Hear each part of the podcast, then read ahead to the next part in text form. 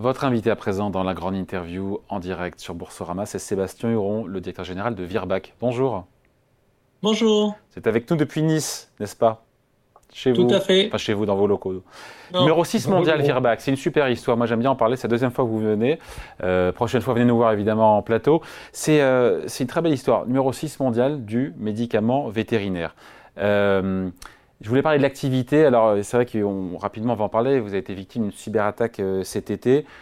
Ça vous a obligé un petit peu à, différer vos publications de résultats. Qu'est-ce qu'on peut parler? Parce que je crois que vous, allez, vous avez publié le premier semestre. Vous allez publier dans les prochains jours le troisième trimestre. Sans trop dévoiler, est-ce que comment se porte le secteur de la santé animale? On, a le sentiment qu'après une période d'euphorie au moment du, Covid, euh, le secteur, se, votre activité se normalise oui, tout à fait. Enfin, ça fait à peu près 12 mois, hein, maintenant un peu plus de 12 mois, où on a vu un retour à la normale après deux années assez exceptionnelles qui étaient liées euh, au Covid et au confinement. On avait vu une suractivité, une augmentation du nombre de visites chez le vétérinaire, euh, une dépense moyenne plus importante par visite. Euh, les personnes voyageant moins, sortant moins au restaurant, etc. pendant la période de Covid. Il y avait une surdépense sur l'animal de compagnie en particulier. Et ça, c'est en train d'être corrigé depuis à peu près 12 mois. Donc, on voit une normalisation du marché. Ce tassement euh, des ventes, il s'effectue sur tous les segments. Rappelez-nous un peu tout ce que vous faites d'ailleurs dans le secteur animalier. Alors, Virbac est une société extrêmement diversifiée. On a un portefeuille très très large. Euh, donc, on a des produits pour les chiens, pour les chats, pour les chevaux, mais aussi pour les espèces euh, comme le, les poissons. On a, on a plusieurs produits en aquaculture, on fait partie des leaders, et la volaille, le porc, et les bovins, les vaches et les moutons. Donc on est très diversifié. Le secteur qui souffre actuellement le plus par rapport à des effets de base, hein, des effets de base importants, c'est les animaux de compagnie puisque comme j'expliquais pendant les périodes de confinement et de Covid, c'est un marché qui a été énormément porté euh, dans une dynamique anormalement élevée, anormalement importante. Et là, on est dans un retour de, de dépenses et de normalisation du marché, avec même une baisse des volumes en fait, parce que comme il y a un effet prix important lié aux inflations, eh bien, on se rend compte qu'en termes d'activité, de volume d'activité, le marché est plutôt en baisse en ce moment. Mmh. On parle de, on le voit sur les images, de nourriture, de médicaments, de euh, pour animaux de compagnie et pas seulement, euh, de vaccins. Vaccins, oui. On a alors nous, on a une gamme très diversifiée. On se positionne souvent comme un laboratoire vétérinaire et pas un laboratoire pharmaceutique, parce qu'au-delà de faire euh, des produits médicamenteux ou de la pharma pure, on fait euh, du pet food, de la nutrition, des aliments pour chiens-chats, on fait du diagnostic, on fait des vaccins, on fait de la pharmacie aussi et des médicaments. Donc on a vraiment un éventail de produits qui répond aux besoins du vétérinaire. Qu'est-ce qui vous différencie de, de vos rivaux? D'ailleurs, je ne sais pas, quand on est numéro 6 mondial, si la marche est très haute pour aller dans le top 5, et qu'est-ce qui vous différencie en termes de, de produits ou même d'ADN oui, alors non, la marche n'est pas très haute pour aller dans le top 5. Et puis, euh, quand on dit top 6, on parle souvent des, du, revenu, des ventes. En termes de valeur d'entreprise, on s'est peut-être même positionné plus de manière plus élevée. Euh, ce qui nous différencie, c'est la culture d'entreprise. Il y a une culture d'entreprise assez incroyable chez Virbac qui est liée à l'engagement des équipes. Et j'attribue ça à l'historique de la société, qui est une société qui a toujours été une société euh, uniquement en santé animale, qui n'a jamais dépendu d'un d'un parent d'une division euh, qui n'a jamais été une division d'une société de santé humaine plus large, plus importante. Et donc chez nous, on a développé depuis très très tôt des notions d'entrepreneurship, d'accountabilité qui étaient liées au, mode de développement de la société qui a toujours dépendu d'elle-même. On n'a pas eu de financement externe, on a toujours, on s'est toujours financé par nous-mêmes, par de la dette. Puisque vous parliez de la dette il y a cinq minutes, euh, quand on fait de la croissance externe, c'est par de la dette.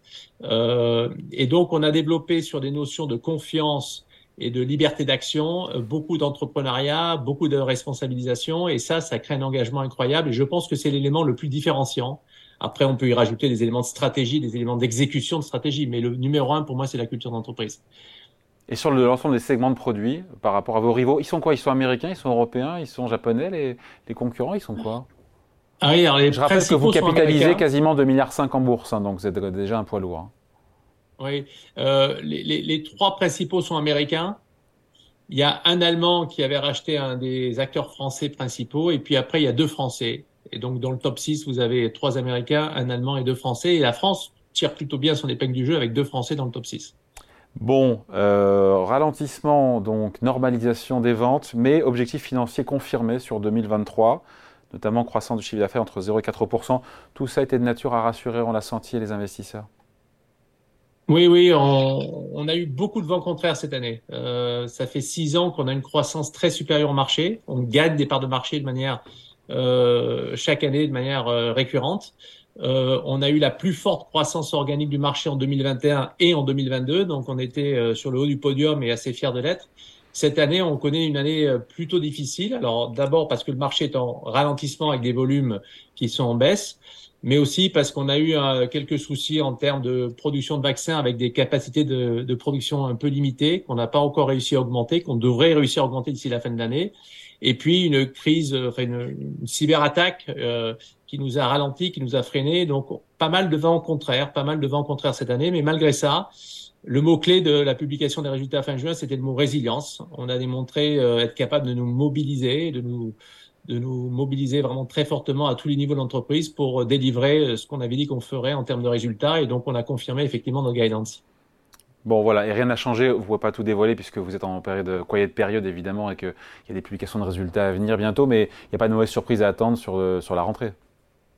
Non, non, il n'y a pas de mauvaise surprise à attendre sur la rentrée puisqu'on a confirmé la guidance et on publie effectivement le troisième trimestre le 23 octobre. Bon. Donc, dans une dizaine de jours. Vous avez choisi d'augmenter, euh, c'est notable, il faut en parler, euh, Sébastien Huron, vos investissements en recherche et développement, quitte d'ailleurs à, à, piquer un peu ou à rogner un peu sur vos marges, parce que vous vous dites euh, on veut préparer la croissance de demain, du futur. Alors c'est une très très bonne question. La réponse rapide c'est oui, c'est pour ça.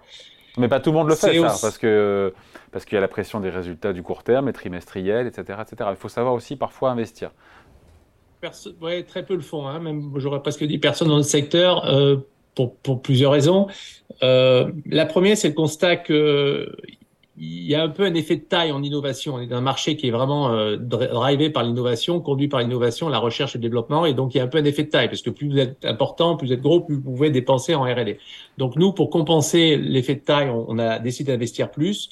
La deuxième raison, c'est que l'autre manière de croître, c'est des acquisitions et, les valorisations sont, euh, dans mon point de vue en tous les cas, euh, extrêmement élevées, pour ne pas utiliser notre mot. Et euh, l'utilisation du cash nous semblait donc être beaucoup plus pertinente. Et comme on avait beaucoup d'opportunités de nouveaux produits qui arriveront entre 2027 et 2030, on a vu vraiment une, une opportunité de faire de la croissance organique dans quelques années avec des surinvestissements actuels. Et donc, effectivement, c'est une vision moyen-long terme, euh, pas court-termiste, mais qui, pour l'instant, euh, sur laquelle on est assez confiante. Croissance interne, organique, vous avez raison, Sébastien Roux, mais aussi croissance externe. Vous venez d'acheter, euh, en tout cas d'annoncer, acheter Globion, spécialiste indien des, vaccins pour la volaille. Alors, discret, je crois, sur le montant de l'opération, j'aimerais bien le chiffre. et l'idée, c'est que, évidemment, ça va renforcer votre présence sur le sol indien. Et pas que, d'ailleurs. Oui.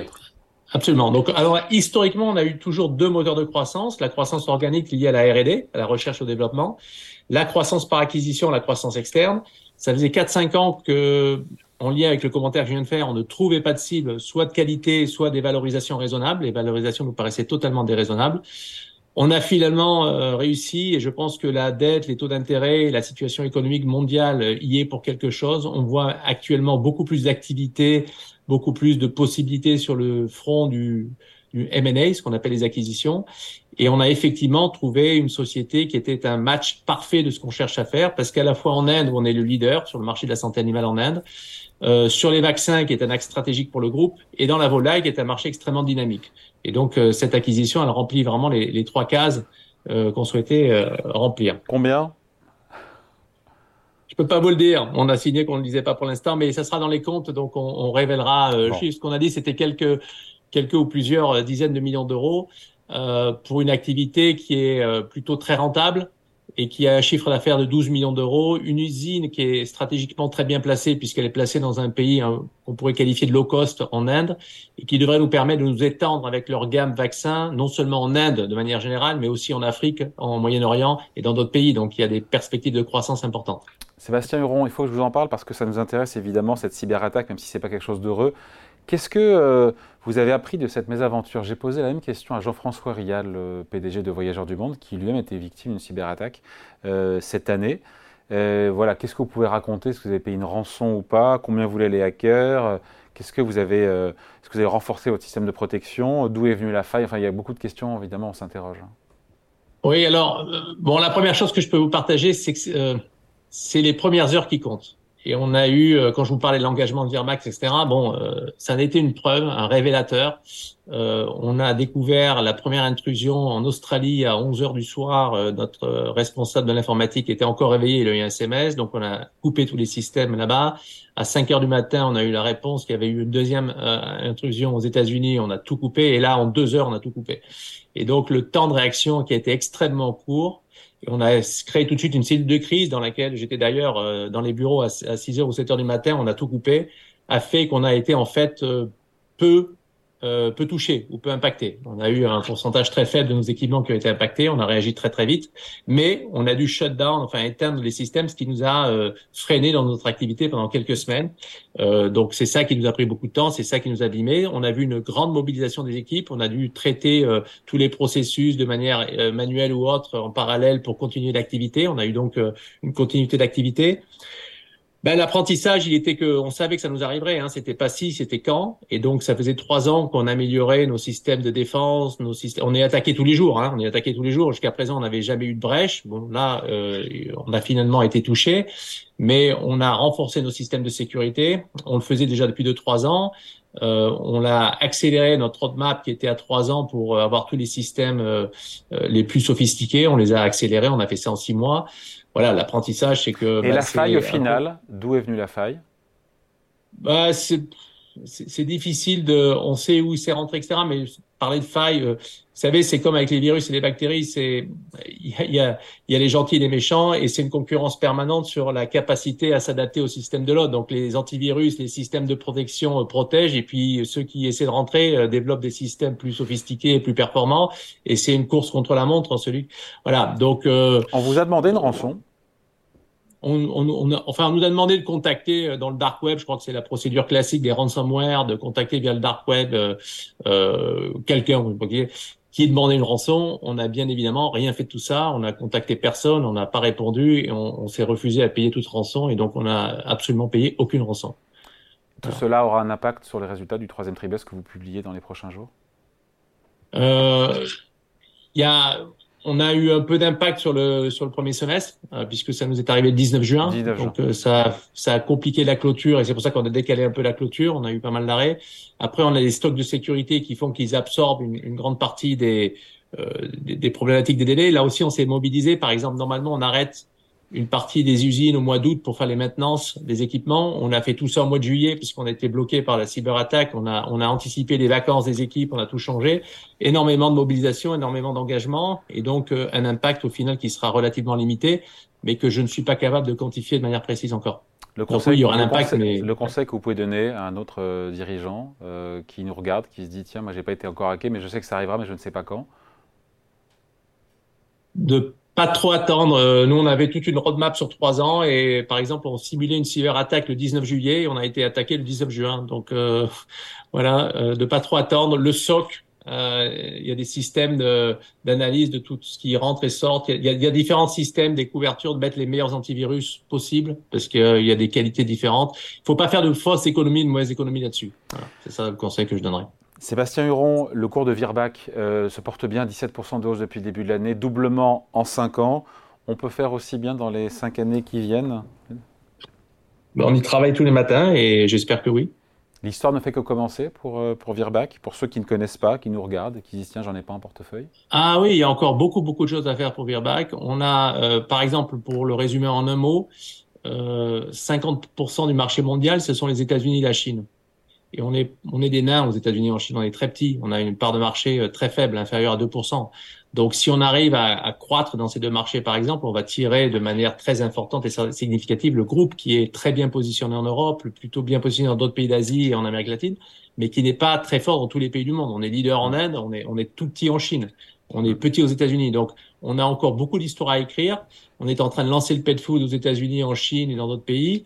Euh, on a de la géoextension prévue encore sur des gammes de produits qui nous tiennent à cœur. On a un pipeline très riche puisqu'on a, on a arrêté, vous l'avez très bien noté, on a augmenté notre, euh, notre, euh, nos investissements de R&D, donc on aura un pipeline riche avec pas mal de nouveaux produits dans les années à venir. Et les acquisitions semblent repartir avec euh, plus d'offres que précédemment, euh, dans un contexte euh, où la dette est plus coûteuse. Il y a des, des sociétés qui vendent des morceaux d'activité, etc. Donc oui, oui, l'histoire reste à écrire. Il y a encore énormément de choses à faire. et, et on s'y investit beaucoup. Donc il y a du potentiel, même si je regardais le niveau de cherté, 22 en termes de ratio cours sur bénéfice, c'est pas donné. Non. Euh, alors nous, on a une vision très long terme et de nouveau, on regarde beaucoup des ratios avec, euh, je vous donne un exemple, on est passé de R&D qui était à 6,5% à plus de 9%. Donc on a 3% d'IBITA qui est lié à la R&D quand d'autres laboratoires sont à 6%. Donc ça dépend qu'est-ce qu'on regarde, quels sont les multiples. À moyen long terme, je pense que le groupe est, est positionné pour continuer de performer au-dessus du marché, gagner des parts de marché et continuer de se développer de manière euh, très importante. Et eh ben, c'est tout ce qu'on vous souhaite. Revenez la prochaine fois nous voir en plateau pour nous en parler. Sébastien Huron, directeur Merci beaucoup. général de Virbac. Merci, Merci à vous. Au revoir. Au revoir.